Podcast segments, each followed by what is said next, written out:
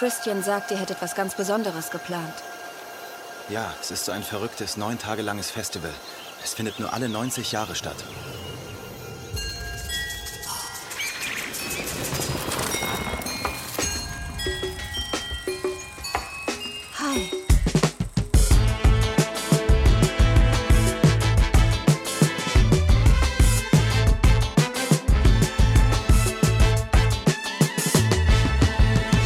Ihr hört Shots, den kritischen Filmpodcast von Detektor FM. Heute mit Ines Peiser-Kreis. Heyo. Lukas Kurstedt.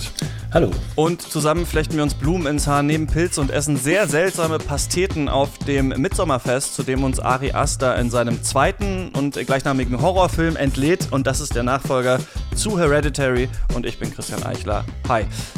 Ja, this is a message, message, this is a message from the past, denn äh, ich bin immer noch im Urlaub, äh, wie ihr da draußen wahrscheinlich wisst, wenn ihr die letzten Folgen gehört habt, aber wir konnten diese Folge zu diesem Film schon Anfang September aufzeichnen, deswegen gibt es jetzt eine Folge, obwohl ich gar nicht da bin, das ist doch auch toll, das sind äh, die Vorzüge des Internets und äh, ja, Ines, Lukas, schön, dass ihr äh, dabei seid, wie geht's euch? Hi, gut. Ich kann mich auch nicht wirklich beschweren. Komm gerade aus dem Urlaub. Das ist angenehm. Du warst in Belgien, ne? Aber Ja. da haben, haben sie da auch irgendwie seltsame völkische, hast du auch seltsame völkische Feste mitgefeiert, Nee, also bei denen du dich danach gefragt hast, ähm, was da eigentlich so los war? ja, also ich habe so von der Familie um 12 Uhr mittags rum Cola angeboten bekommen. Wenn man das schon als Ritus nen- nennen kann, dann ja. Okay, dann war das doch so.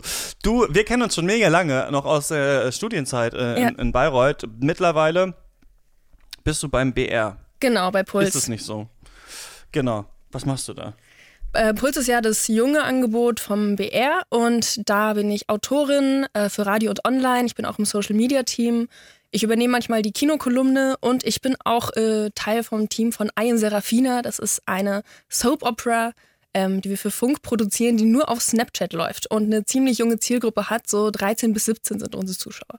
Ich denke ja immer, äh, es geht eh niemand mehr ins Kino. Warum machen wir überhaupt einen Filmpodcast? Wie ist es, wenn, wenn du jetzt da hier für die jungen Leute Sachen auf Snapchat machst? Sag doch mal, sind wir schon, sind wir schon überflüssig geworden hier mit unserem Format? Für die Jungen irgendwie schon. ja, also wir können eigentlich an dieser Stelle aufhören mit dem Podcast, ja. ja. Warum? Was machen die?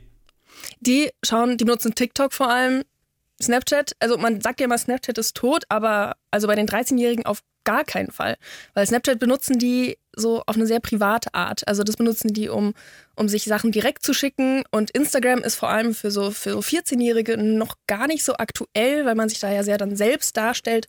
Und da sind vor allem die jungen Teenies noch gar nicht. Also die haben dann noch sehr viel Charme und so. Und darum blüht Snapchat da mega. Und alle benutzen auf jeden Fall TikTok, ja. Was ist TikTok genau? Ich muss das jetzt mal fragen, weil ich habe das noch nicht so richtig verstanden. Für mich ist es einfach nur auch Snapchat, aber das stimmt nicht, ne? Nein, gar nicht. Es ist ja eher so wie Wein. Ähm, also so, so nennen es jetzt alle das neue, bessere Wein. Also man dreht Videos und es ist ganz oft ist es so, ähm, dass man kleine Musikclips oder sowas macht. Es hat eigentlich mit Musik, mit so kleinen Tanzvideos angefangen. Und jetzt wird es eigentlich so wie Wein, dass es ganz viel Comedy hat. Und die Videos sind auch immer nur so zehn Sekunden lang. Ah, das habe ich schon mal auf Twitter gesehen. Kennt ihr das noch, Twitter? Was ist Wein? Wein mal Wein. Und, und was ist Das eigentlich waren diese 8 Facebook? Sekunden Videos, ja. Was ist eigentlich Facebook mittlerweile, ja. Mittlerweile finde ich übrigens witzig, dass so, wisst ihr, die gute alte E-Mail schon so manche soziale Netzwerke überlebt hat. Also Tumblr zum Beispiel. Ist jetzt die gute alte E-Mail gibt's immer noch, aber Tumblr ist mittlerweile schon weg, so ungefähr. Bald wird Facebook tot sein, aber äh, die gute alte E-Mail-Adresse gibt man immer noch weiter. Ja. Ähm, zum Beispiel shots at detector.fm könnt ihr mir schreiben, wenn ihr Filmtipps habt oder anderes Feedback äh, zu diesem Podcast. Ja, schön, dass ihr ähm, beide dabei seid und wir jetzt über diesen Film sprechen. Ich muss noch kurz sagen, in diesen Folgen, die wir jetzt in der Zeit machen, in der ich eigentlich gar nicht äh, da bin, in der ich im Urlaub bin, wird es jetzt keine Hintergrundinterviews geben, obwohl ich mich sehr gefreut hätte, irgendwie mit dem ältesten Mitsommer-Ausrichter von Baden-Württemberg oder so ein Interview dazu führen, wie eigentlich so zu Mitsommer steht und ob er diesen Film schon gesehen hat. Gibt es leider nicht, müsst ihr euch denken. Mir hat jemand vom Deutschlandfunk auch neulich erzählt, ja, man muss ja auch nicht immer alle Fragen beantworten. Die Leute können das ja auch selber einfach dann bei Wikipedia nachschauen. Also könnt ihr da draußen einfach bei Wikipedia auch nachschauen, was Mitsommer eigentlich ist. Aber ich hätte gerne ein Interview gehabt. Gibt es nicht, aber wir werden natürlich trotzdem erklären, was es für ein Film ist und äh, wer den gemacht hat. Und ich würde sagen, wir fangen mit dem Regisseur an. Lukas, wer ist denn Ari Aster? Ja, Ari Aster ist, glaube ich, noch ein ziemlich junger Regisseur. Ich glaube, er ist Anfang 30 und man kann wohl behaupten, dass er sich recht schnell aufschwingen möchte zu einem Autorenfilmer, denn er schreibt seine Drehbücher immer und führt dann auch Regie und er lehnt es, glaube ich, auch ab, hat er in Interviews zumindest behauptet, äh, andere Drehbücher zu, ver, äh, zu verfilmen. Er hat sogar gesagt, dass er schon zehn Drehbücher in der Schublade hat. Dementsprechend hat er so seine Filmografie irgendwie schon halbwegs geplant. Und er ist auch tatsächlich auch ein ausgebildeter Filmemacher. Ich glaube, er hat am American Film Institute of Los Angeles studiert und äh, Midsommar ist jetzt erst sein zweiter Langspielfilm, eben nach dem von dir bereits erwähnten Hereditary, der ja ihn schon so ein bisschen in äh, höhere Sphären katapultiert hat, zumindest was die Kritikermeinung angeht, weil da gibt es ja interessanterweise eine starke Divergenz, also zwischen der Meinung der Kritiker und der Meinung der Zuschauer, weil äh, beispielsweise der Hereditary bei den Zuschauern irgendwie abfiel in der äh, Gesamtbewertung, bei den Kritikern eher hoch gelobt wurde. Und wenn ich mich recht erinnere, dann so ein bisschen dafür, dass er es geschafft hat, äh, über die klassischen Mittel der, der Rauminszenierung eigentlich so eine Art psychologischen Schrecken zu entwerfen und weniger so auf dieses äh, effektorientierte Erschrecken zu setzen. Und was ich aber sehr interessant fand bei Ari Aster, um noch ein paar Informationen drumherum zu, aufzubauen, dadurch, dass er so sich ein bisschen als Autorenfilmer auch inszeniert, weckt er auch eigentlich so diese grundlegenden Bedürfnisse, glaube ich, auch wieder nach. Denn er erzählt äh, in den Interviews auch schon bereits davon, dass diese Interviews an sich schon für ihn so kleine Minenfelder werden, weil natürlich die äh, Interviewer sich die Frage stellen, welche Neurosen, welche Psychosen stecken in dem Regisseur, die es dann in Hereditary oder Midsommar geschafft haben. Und dementsprechend strickt er schon so ein bisschen an deiner Legende, erzählt dann, dass er früh irgendwie Clockwork Orange und Blue Velvet gesehen hat, dass er diese Filme erst nicht mochte, aber sie dann immer wieder schauen musste. Er erzählt von seiner ersten Kinoerfahrung, dass er da aus dem Kinofilm rausgerannt ist, weil da jemand erschossen wurde und von seiner Mutter irgendwie gefangen werden musste. Und er baut also so eine kleine Legende schon um sich äh, herum auf, inszeniert sich als jener Autorenfilmer, den man vielleicht irgendwie so, also zumindest der Filmkritiker, so ein bisschen sehnsüchtig wieder sich erhofft. Und zugleich hat er aber auch gesagt, dass jetzt äh, Midsommar sein erstmal letzter Horrorfilm sein äh, wird, denn er möchte danach auch sich in den anderen Genre ausprobieren.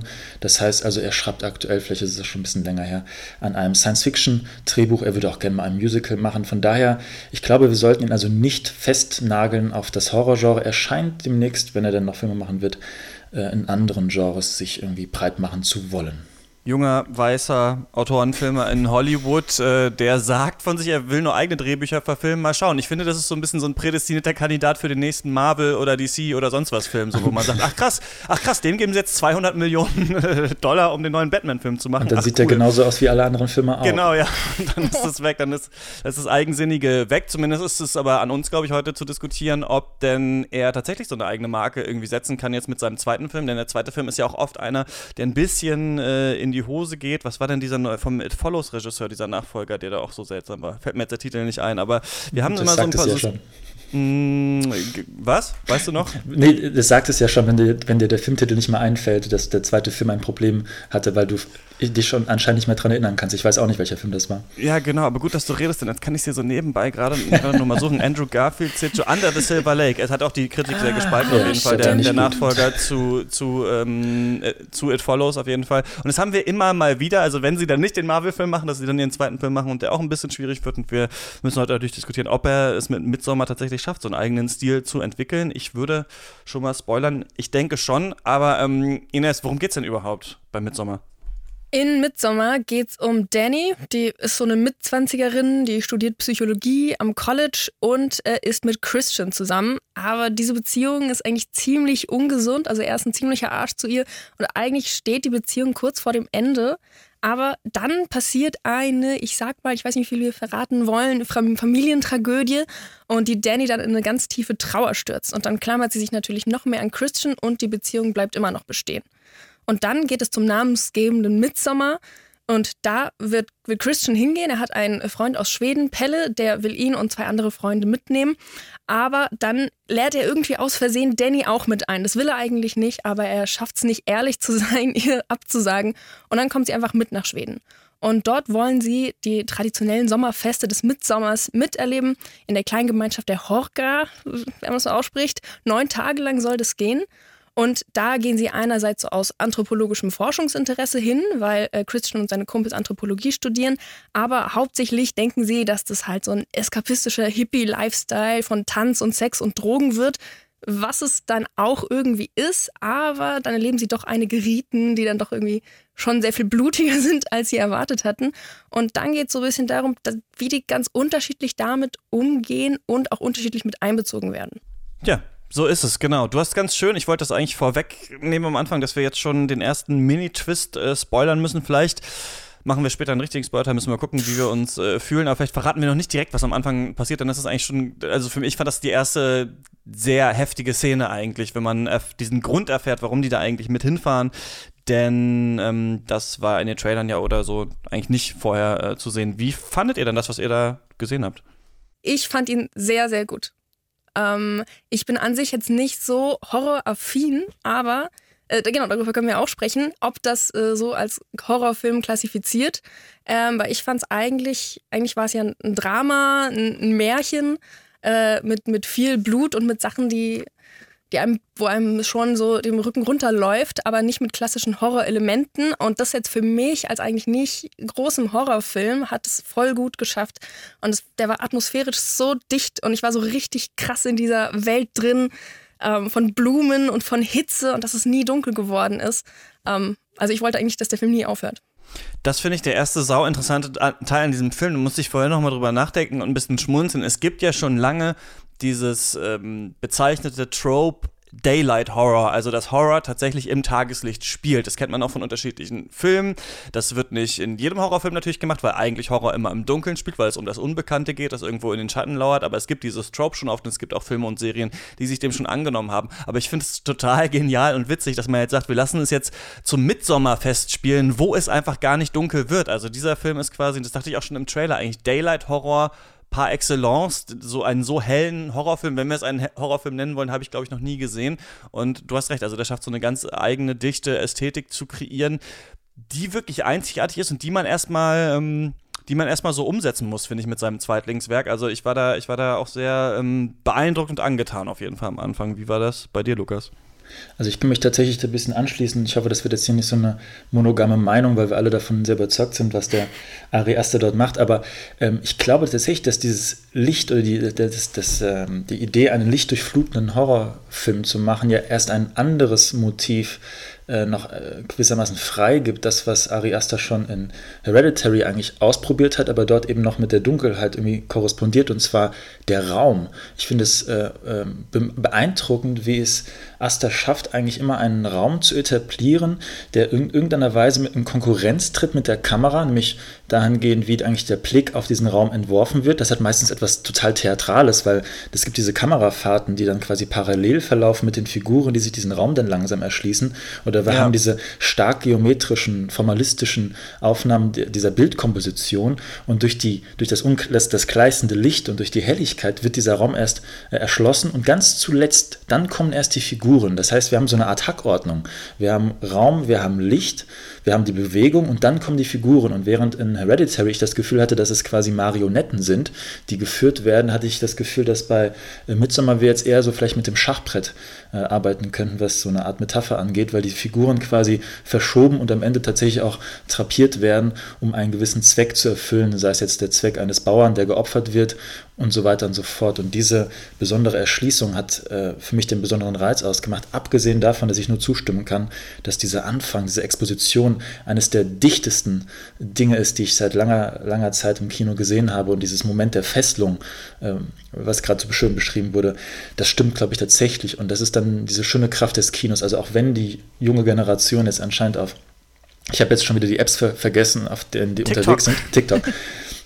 Mögen sie aus dem Kino abgewandert sein, wenn sie irgendwann ins Kino wieder zurückkehren, werden sie merken, dass das ein äh, großer Fehler war, so lange dem Kino fernzubleiben. Ich glaube, das sind diese wirklichen äh, Cinematic, Cinematic Moments, wo wir uns tatsächlich im Kino äh, so fesseln lassen, dass wir für diesen kurzen Moment vielleicht, auch vielleicht auch für die kurzen, naja, kurzen zwei Stunden, zweieinhalb Stunden, uns von der Außenwelt verabschieden können. Und da ist dieser Film tatsächlich ein, ein fabelhaftes Beispiel für.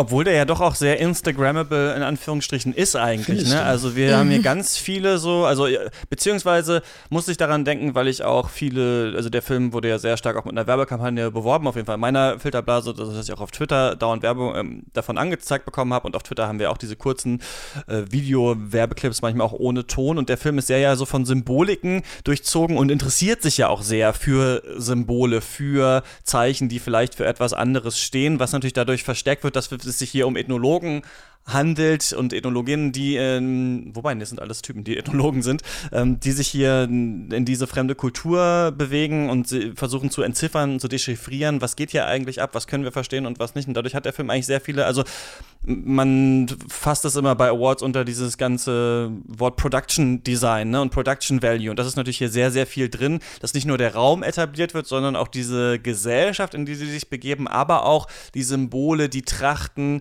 die Dinge, die sie irgendwie umgeben. Also der Film schafft es ganz stark mit so einer Kameraführung immer wieder kurz zu stoppen, wenn man weiß, ah, dieses Haus wird nochmal wichtig, ah, dieses äh, Symbol wird später nochmal wahrscheinlich wichtig werden. So. Also ich finde, dadurch ist er eigentlich doch auch für die Social Media Welt ganz gut geeignet. Ich finde aber im Unterschied jetzt zu dem ersten Hereditary-Film ist genau diese Implikation, dass wir dort, ich glaube, wir müssten ja eigentlich sagen, es sind Anthropologen, ähm, dass wir Anthropologen dort haben, die eine vermeintlich fremde, aber auch westliche Kultur und deren vermeintlich archaischen Relikte und äh, Riten sich anschauen, dass wir hiermit es etwas zu tun haben, was eine, eigentlich eine ganz klare politische Implikation hat, was ich meiner Meinung nach in Hereditary noch nicht gefunden habe. Das ist ja dort tatsächlich ein, ein wirkliches Familiendrama, während ich jetzt hier in Midsommar ein Familiendrama sehe, eben mit einer politischen Grundierung, weil um was geht es denn dort, wenn die, ähm, äh, die Forscher einen vermeintlich fremden, eine, fremde Kultur äh, besuchen, um dann dort Erkenntnisse zu gewinnen. Es gibt diese eine ganz besondere Sequenz, ich versuche sie so, zu, so verkürzt darzustellen, dass es jetzt nicht irgendwie den, den Reiz am Sehen nimmt, aber wir haben dort eine Darstellung einer, einer Opfergabe ähm, in der ersten Hälfte des Films und äh, als diese Opfergabe durch, durch, äh, vollzogen wird,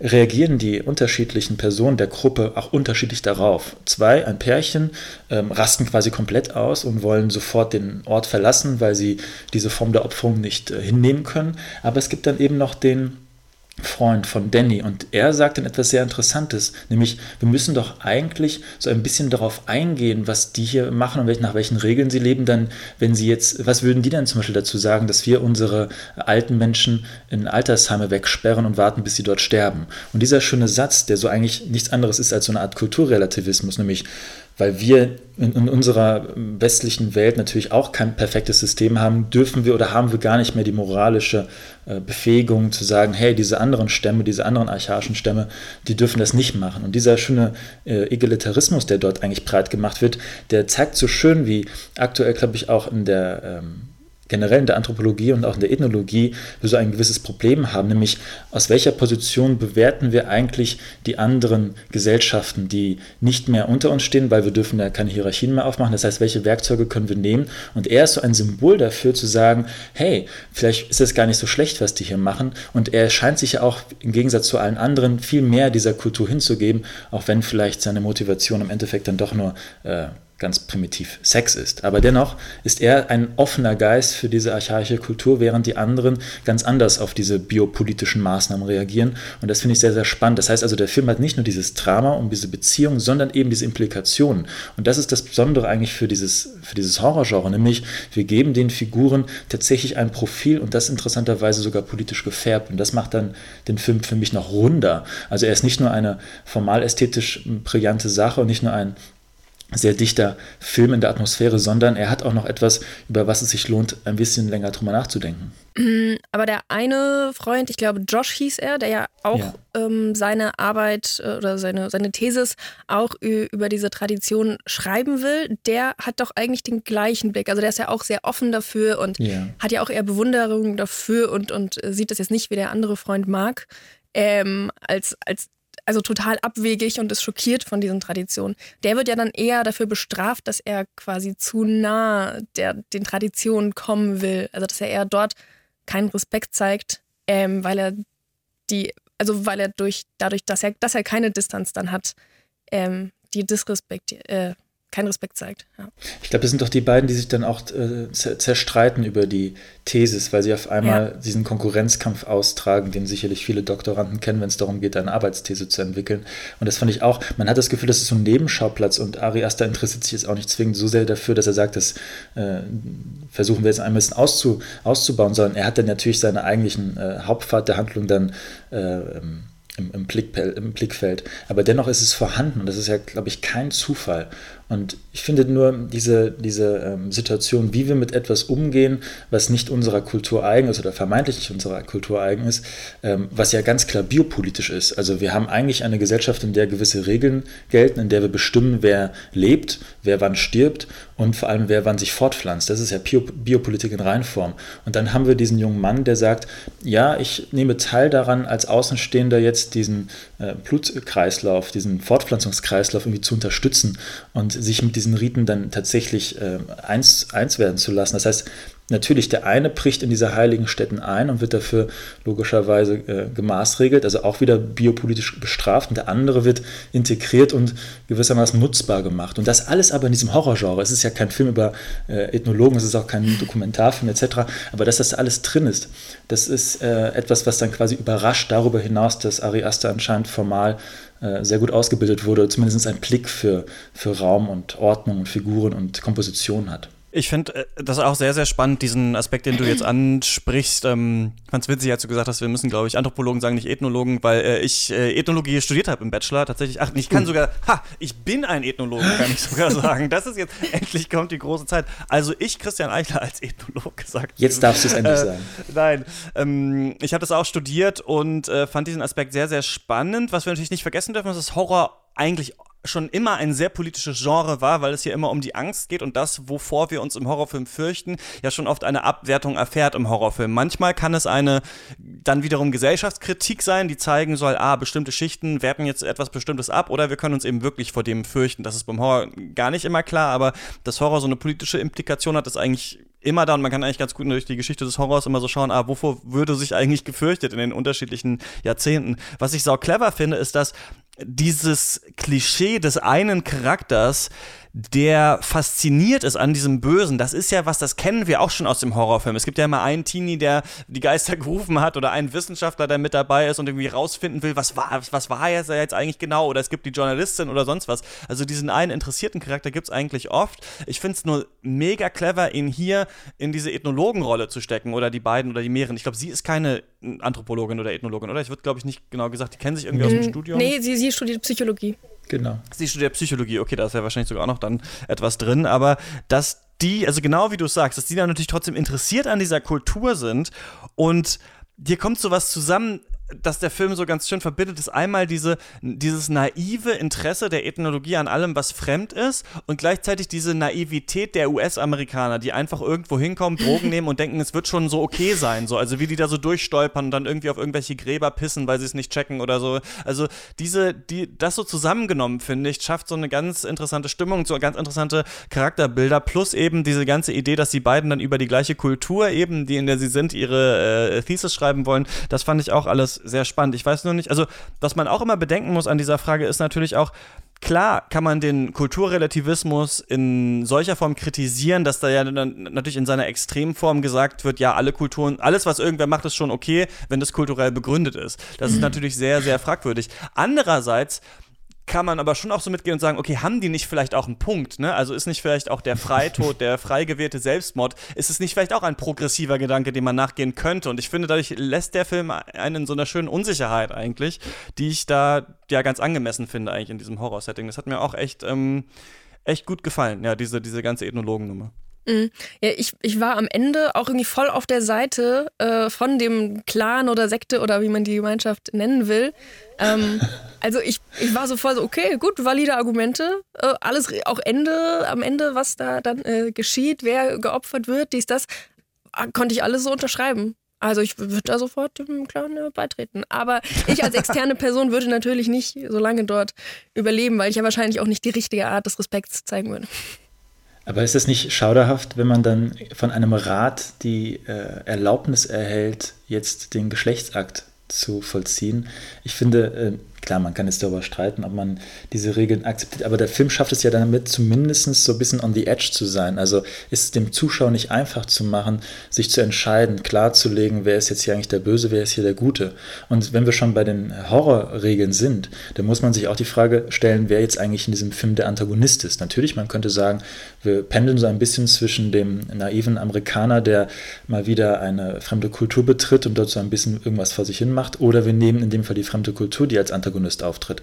Wenn das zweite der Fall ist, dann stellt sich die Frage, in was personifiziert sich eigentlich dieses Böse? Und das finde ich, ist diese schöne Klammer zu dieser biopolitischen Implikation, für die ich mich stark mache, denn der Böse oder das Antagonistische ist die Gemeinde. Wir haben keine herausragende Persönlichkeit, keinen Kopf, der in irgendeiner Weise so als der klare Strippenzieher im Hintergrund zu erkennen ist, sondern wir haben tatsächlich eine Gemeinde, die in irgendeiner Weise als Kollektiv gegen das, Individualismus, gegen das, gegen das Individuum äh, angeht oder vorgeht, auf jeden Fall nicht zwingend ankämpft, aber dort haben wir einen ganz klaren Dualismus. Und wenn wir also bei diesen Horrorregeln sind, dann erkennen wir sehr schön, wie dieser Film eben Form und Inhalt nicht in irgendeiner Weise nebeneinander existiert. Das wäre ja so ein beliebter Vorwurf, den man immer wieder Film macht, den ich immer wieder absurd finde. Aber hier habe ich, glaube ich, sehr klare Argumente dafür zu sagen, erstens, wir haben die, die Idee des Antagonisten, die Idee von, von Horrorgenres, die einen Bösewicht brauchen, gewissermaßen das Setting integriert, und zwar nämlich in einen biopolitischen Feind, eine Gemeinde, die das Böse ist. Und zweitens würde ich sogar sagen,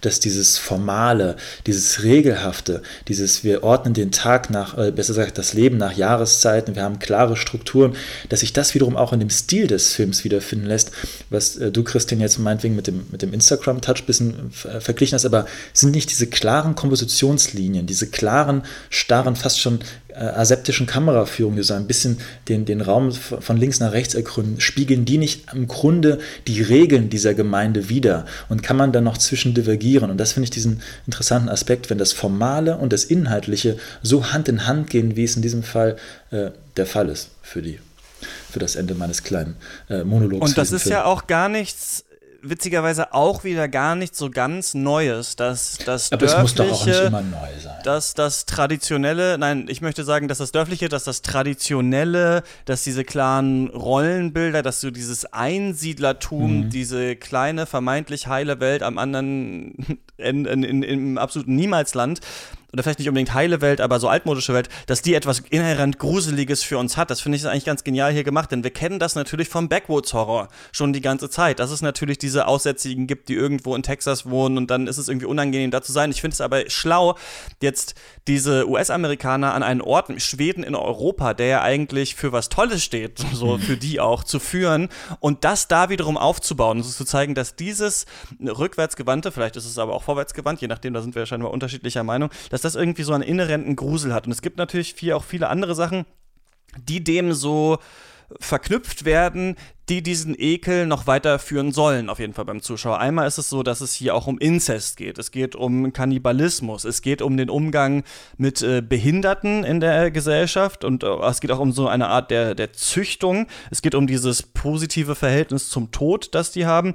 Es geht um äh, Rollenbilder und es geht um dieses Ritualisierte, ne? dieses immer wieder sich im Kreis drehen, immer wieder dasselbe machen, alles bleibt für immer gleich und so weiter. Und ich finde das einerseits stark, wie Ari Aster das aufbaut. Ich finde aber auch, dass er in diesem Film, wie in auch seinem anderen Film Hereditary, so ein bisschen den Hals nicht voll genug kriegt. Also so ein bisschen habe ich das Gefühl, er muss jetzt auch noch mal wirklich jede Sache, die es irgendwo mal im Horror gab, hier noch einmal irgendwie äh, auftauchen lassen und hier noch einmal irgendwie reinpacken. Dann gibt es halt das Pärchen, das dann irgendwie wegläuft und dann ist der Typ auf einmal weg und dann gibt es Sex und dann gibt es ne, auch dieses Horror, diese Horror-Idee, dass jemand, der Sex hat, dann sterben muss und so weiter. Es gibt hier so ganz, ganz viele einzelne Sachen, die drin sind und so ein bisschen habe ich manchmal das Gefühl, Ari Aster fehlt das fand ich bei Hereditary auf jeden Fall schon stark so. Da dachte ich mir damals, warum nicht mehr noch in diese Familiengeschichte reingehen? Warum muss so viel anderes noch passieren? Warum müssen hier noch Gläser gerückt werden und sowas? Und ich habe das Gefühl, dass es hier auch wieder so ein bisschen war, bis ich dann nochmal über seinen Kommentar nachdenken musste, dass es ja auch ein Beziehungs- und ein Trennungsfilm ist, der nur im Gewand eines Horrorfilms mhm. daherkommen soll. Und diese Ebene finde ich auch ganz interessant. Aber ich wollte erstmal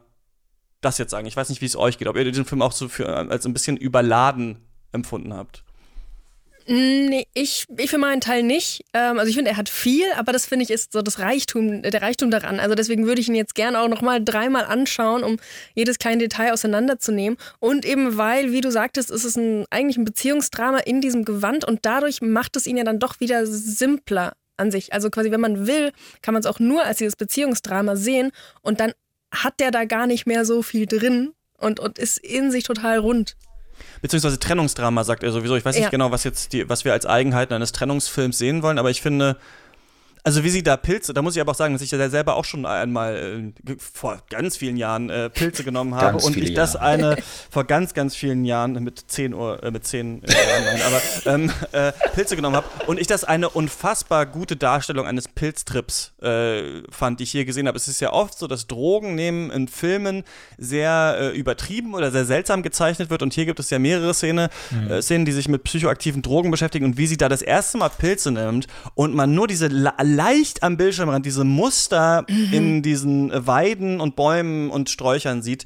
Exakt so ist es. Also wirklich exakt so, wie sie sich da gefühlt hat. Gut, ich hatte keinen Horrortrip, als ich das mal genommen habe. Aber das musste ich auch mal sagen, dass ich dachte, okay, stark. Und, das, und, ich, und ich fand auch, mh, mm, dieses Drogen nehmen, so psychoaktive Drogen, auch Kiffen oder so mit Fremden, diese Unang das Unangenehme, was man dann fühlen kann, dass man quasi aus so einer Art Trennung oder einer eigenen Unsicherheit vielleicht kommt, dann mit anderen Menschen, die man eigentlich nicht gut kennt, Drogen nimmt, die aber Downer sind. So, das ist ja, also das ist ja hier so ein Aspekt dieser Trennung auch, ne? Das, also, was ja auch an sich ein Aspekt der Trennung ist, vielleicht nicht unbedingt jetzt mit psychoaktiven Drogen, aber man geht erstmal feiern, man will sich in den Rauschfluss flüchten oder sowas. Das fand ich eigentlich sehr clever hier in diesem Film auch nochmal integriert. Und da gab es so viele Sachen, die man auch einfach, wenn man den Totentanz und das Blut wegnimmt, sich denken würde, ach stimmt, so ist es eigentlich, wenn man sich, wenn man kurz davor ist, sich zu trennen oder wenn man getrennt ist. Und das finde ich eigentlich sehr schlau, dass diese Ebene auch noch in diesem Film mit drin ist. Und dann ist ja auch noch die Ebene eben des äh, Familien, äh, der Familientragödie, äh, äh, was ja eigentlich also so ein krasses Trauma auslöst, also was gar nicht mehr so aktiv verhandelt wird im Film, aber was ja eigentlich, also quasi was das alles ausgelöst hat am Anfang, was dann die ganze Zeit noch so mitschwingt. Also ich habe zwischendrin das wieder vergessen, was da passiert ist am Anfang und dann manchmal fällt es mir wieder ein, dass man erst rafft, okay, sie geht, sie geht durch Trauer und durch Trennung und alles gleichzeitig. Ähm, das, also dass es so viele Ebenen hat, weil dieses, also ähm, dieser Verlust, den sie da erlitten hat, der wird ja dann am Ende durch das, ähm, also dass sie gemeinsam mit den anderen Frauen, dass sie so eine krasse Anteilnahme an, an ihrem ganzen Schmerz, den sie dann rauslässt, zeigen. Ähm, das fand ich so stark, weil das ja genau das ist, was sie nicht durch Christian erfahren hat am Anfang. Also ich finde, im Film irgendwie geht es eigentlich ganz viel um Empathie und Ehrlichkeit und Anteilnahme. Und das Kritik an Personen wie Christian, an so eine American, an so einer amerikanischen Haltung, dass, ähm, dass man eher in einer Beziehung bleibt, ähm, um so das Gesicht zu wahren, weil man sich nicht traut, ehrlich zu sein ähm, und ohne die Person wirklich zu unterstützen. Und dass die in, in dieser Sekte, wenn man es Sekte nennen will, ähm, dass die so bedingungslos Anteilnahme und, und Zuneigung irgendwie zeigen. Und das fand ich so bewundernswert, weil das ja eigentlich das ist, was doch jeder braucht oder brauchen sollte, der so einen krassen Verlust erleidet. Aber das finde ich gerade total stark. Ist das dann nicht vielleicht tatsächlich das verbindende Element? Also Lukas, du hast jetzt gesagt, es geht viel um die Angst auch vor Gesellschaft, vor den anderen, vor Gemeinschaft und gleichzeitig sagst du jetzt, Ines, dass der Film aber auch zeigt, dass man eben diese Anteilnahme braucht in schweren Momenten und das, das ist ja genau das Ding bei der Trennung. Bei einer Trennung entscheidet man sich ja dafür, dass obwohl man eine Gemeinschaft ist, obwohl man jemanden hat, der einem zuhört, obwohl man geborgen ist, dass man wieder ein Individuum sein möchte. Aber auch das ist natürlich gruselig, allein zu sein und nicht mit jemand anderem. Und so ist der Film vielleicht tatsächlich eine komplette Reflexion auf diese Frage. Ne? Wie viel Individuum können wir sein? Wie viel Gesellschaft wollen wir zulassen? Irgendwie so diese Sachen sind hier irgendwie so drin, finde ich. Ja. Ja, also ist, ich, sprich erst du bitte. Ähm, also an sich, also ich fand irgendwie den Beziehungsaspekt fast mehr horrormäßig ähm, als alles, was dann dort in dieser Siedlung passiert ist. Also für mich war Christian der ganz klare Antagonist und die Beziehung, die die zwei hatten, war für mich der Horror. Ähm, ist eigentlich ganz spannend, wo man da so seinen Fokus sieht als Zuschauerin. Aber ich glaube, der Film lässt uns auch dort die Möglichkeit, am, zu Beginn in dieser, äh, in, diesem, äh, in dieser Exposition haben wir die beiden Perspektiven nebeneinander gestellt. Und sicherlich können wir uns die Frage stellen, wie, wie empathisch und wie, wie freundlich äh, Christian, so heißt er hoffentlich, äh, denn ist, aber der äh, Film lässt uns auch hier die Möglichkeit, zwischen diesen Blickwinkeln zu entscheiden, ja. es also ein bisschen offen zu lassen. Und ich glaube aber tatsächlich, vielleicht ist das der, der, der spannendste Zugang zu diesem Film, was jetzt gerade gesagt wurde, dass man ähm, diese besondere Spannung, vielleicht auch diese besondere Dialektik zwischen Individuum und Kollektiv, was jeweils seine Vor- und Nachteile hat, ganz besonders dann, wenn das Kollektiv äh, Kollektivismus predigt, nämlich die klare, geschlossene, äh, autarke, hermetische Gemeinschaft. Aber eben darin ein, ein, in dem Fall westliches, freies Individuum zu setzen, welches aber genau das dann braucht. Und diese Szene, die gerade beschrieben wurde, wo sie, wo sie gemeinsam trauern, das hat natürlich eine starke Sogkraft, aber doch eher aus dem Inneren heraus, als das, wenn wir als Zuschauer uns das von außen anschauen. Und ich, man merkt diese Spannung und ich glaube, das ist diese Reibung. Und ich wollte noch einen Kommentar, bevor ich das vergesse, zu dir, Christian Vorn. Ähm, du hast von den Horrorfilmen erzählt, den, den Backwood-Horrorfilmen, in der man in einer irgendeiner Weise ins texanische Hinterland gerät.